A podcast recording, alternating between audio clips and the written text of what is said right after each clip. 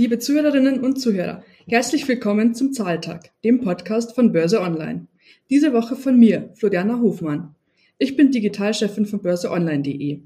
Normalerweise begrüßt euch an dieser Stelle mein Kollege Lars Winter, der stellvertretende Chefredakteur von Börse Online. Heute ist er aber leider verhindert, deshalb führe ich euch durch diese Folge von Zahltag. Und es gibt noch eine Neuerung heute. Denn zum ersten Mal in der Geschichte des Zahltags haben wir einen externen Gast, nämlich die Finanzdiva Katja Eckhardt. Sie hat bereits mehrere Bücher zum Thema Finanzen geschrieben, betreibt eine eigene Finanzwebsite finanzdiva.de, schreibt Kolumnen, sie ist eine richtige Krypto-Expertin. Und genau darüber spreche ich mit ihr heute auch. Nämlich einmal nicht über Aktien, sondern über Kryptowährungen.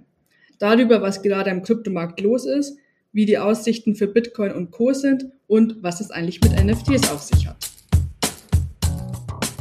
Herzlich willkommen zum Zahltag. Freut mich sehr, dass du äh, heute hier zu Gast bist bei uns. Ich würde sagen, wir starten gleich mal los in die Fragen rund ums Thema Kryptowährungen, Bitcoin und Co. Hallo und schön, dass ich dabei sein darf heute. Im Zuge des Technologiecrashs sind auch die Kurse von Kryptowährungen massiv eingebrochen. Anfang November stand der Bitcoin-Kurs noch bei 66.000 US-Dollar. Bis Mitte, Ende Januar hatte sich dann halbiert bis auf 35.000 Dollar. Mittlerweile notiert er wieder bei rund 45.000. Was ist denn da passiert? Kannst du das vielleicht mal kurz für unsere Zuhörerinnen und Zuhörer erklären? Ja, das Jahr hat für Börsianer und Kryptojaner nicht besonders rosig begonnen und was auffällig war, die Crash haben gezeigt, Aktien und Kryptos haben korreliert, wo es in Vergangenheit hieß, die gehen nicht äh, einher. Das heißt, äh, wenn der Bitcoin gestiegen ist, ist der Aktienmarkt in der Regel nicht davon tangiert gewesen, es sei denn, es waren Kryptoaktien. Und erstmalig hat man gemerkt, dass die negativen News überhand nehmen und Börsianer und Kryptojaner wirklich sentimental wurden und panisch schon äh, Verluste auch teilweise realisiert haben, beziehungsweise ihre Gewinne mitgenommen. Das hat da, dazu geführt, dass der Markt nach unten gerauscht ist. Und viele Kryptos sind ja vom Bitcoin eigentlich auch abhängig. Wenn der Bitcoin nach unten geht, dann reißt es auch die anderen runter. Es ist eigentlich eine Signalwirkung, die vom Bitcoin ausgeht. Ein Grund sind viele FUDs. Die Angst war groß, die Nachrichten negativ, geopolitische Konflikte, Ukraine, Russland und Viele Anleger waren vielleicht auch überinvestiert, teilweise auch auf Kredit. Es kann auch sein, dass Margin Calls dazu geführt haben, dass einige nachschießen mussten, wenn die Bank sagt, ja, Verluste bitte jetzt, wir brauchen ein bisschen Kapital und dann muss man auch auf Druck verkaufen. Das ist ja spannend. Wie kommt es denn zu dieser Korrelation zwischen den Technologiewerten und den Kryptowerten? Du hast ja jetzt da gesehen, Krypto ist im Mainstream angekommen. Viele Anleger setzen auch auf Krypto und dann siehst du, dass der Markt, der viel kleiner ist als ein Aktienmarkt, also der Kryptomarkt, der liegt ja bei ungefähr zwei Billionen Dollar, der ist natürlich sehr sensibel auf Verkaufswellen. Und dann reagiert äh, der schnell und äh, man sieht es dann immer an Kurstalfahrten. Und äh, viele Nasdaq-Werte sind ja auch betroffen gewesen. Interessant war, dass die wirklich ähnlich gefallen sind. Also bis zu 50 Prozent in drei Monaten war keine Seltenheit bei vielen Werten. Und schön, seit letzter Woche, Freitag, geht es am Kryptomarkt auch wieder bergauf. Und man fragt sich, vielleicht ist jetzt echt der Boden erreicht beim Bitcoin und Co. Und auch seit gestern gab es erste Kursrally-Zeichen wieder auch an der Nasdaq.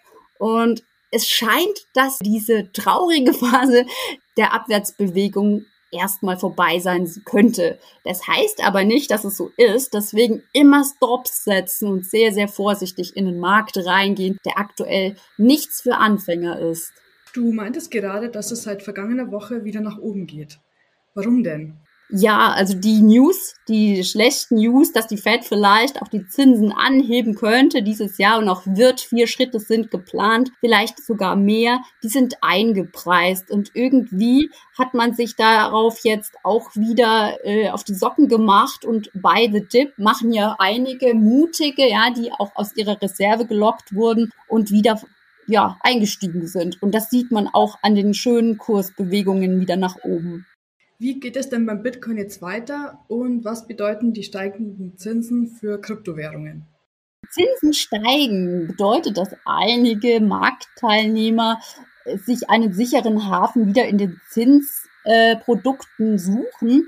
Das bedeutet aber nicht, dass die Inflation dadurch ausgeglichen ist und Aktien, Kryptos und auch andere, andere Assets sind einfach konkurrenzlos. Also der, die Mehrheit der Anleger wird weiterhin versuchen, sich am Aktienmarkt zu beteiligen und auch im Kryptomarkt.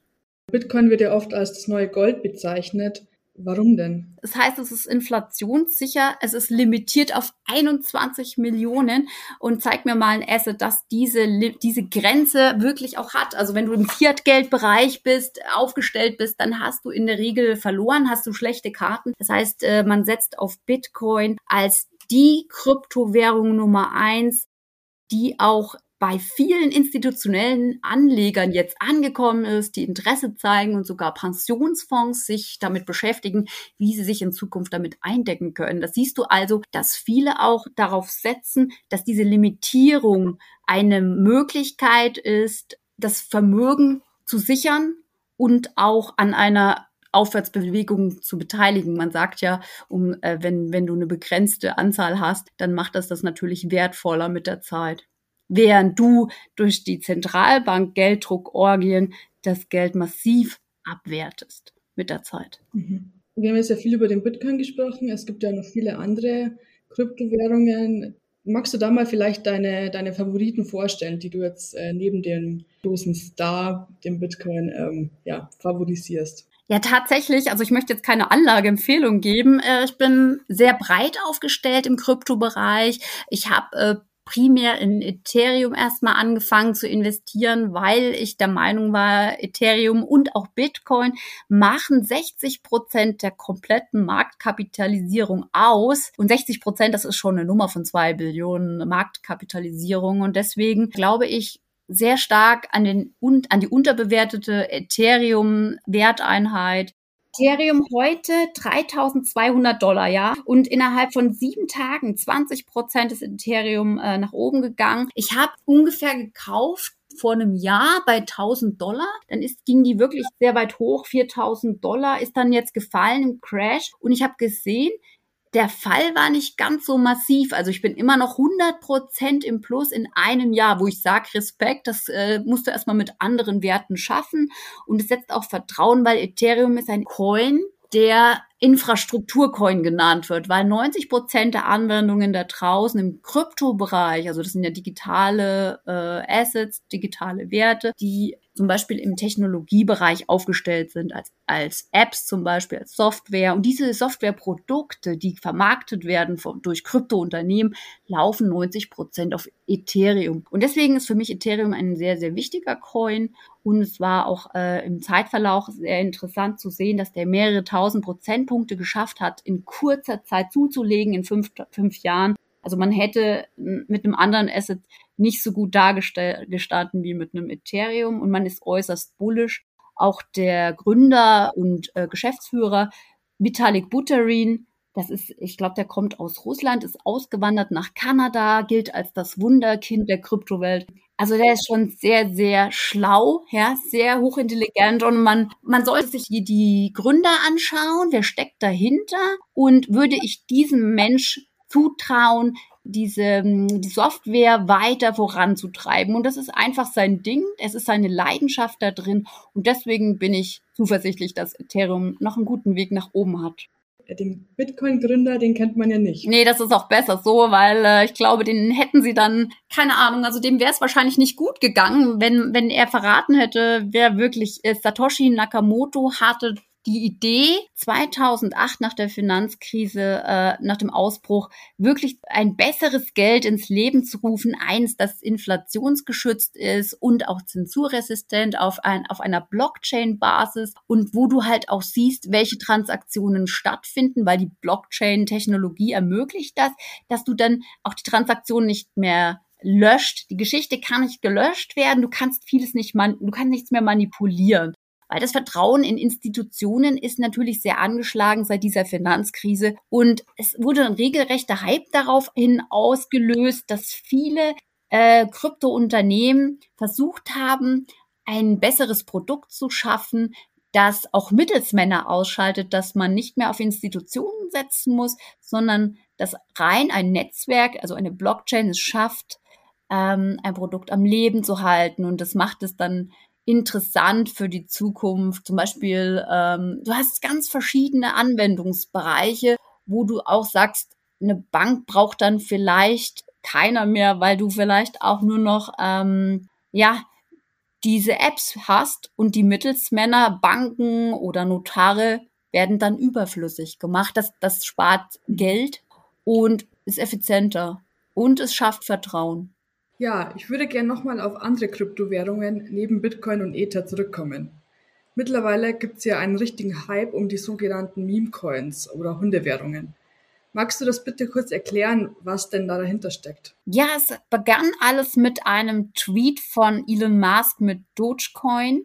Der hatte äh, Dogecoin wirklich einige Prozente nach oben bewegt, weil er sehr, sehr viele Follower hat. Und das ist natürlich sehr ähm, mit kritischen Augen zu betrachten, weil er eigentlich verantwortungsbewusster umgehen sollte mit seinen Tweets. Und äh, man hat das Gefühl, ja, macht er selber jetzt Kasse, macht Pump and Dump. Man weiß es bei ihm oft nicht. Und äh, Meme Coins sind eigentlich Spaßwährungen. Da hast du lustige ähm, Bildchen dahinter, wie so ein Hund zum Beispiel. Shiba Inu ist ein anderer, den auch Elon Musk ins Rollen gebracht hat mit einem Shiba Inu Hund und äh, haben einige gedacht, jetzt meint er auch die Kryptowährung Shiba Inu wird steil gehen und haben sich da drauf gestürzt. Und deswegen sind Meme-Coins nicht anderes als ein, ein Zock, ein Casino. Und ich würde niemandem das empfehlen, sich ins Depot zu legen. Man sollte aber nie unterschätzen, dass einer mit vielen Followern eine große Macht hat, äh, Kurse zu bewegen.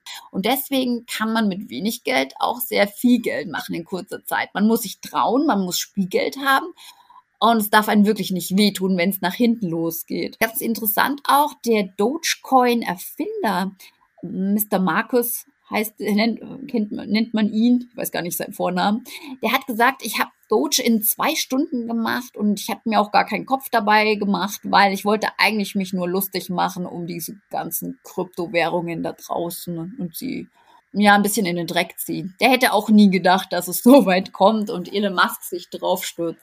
Warum hat sich Elon Musk dann ausgerechnet auf diese gestürzt?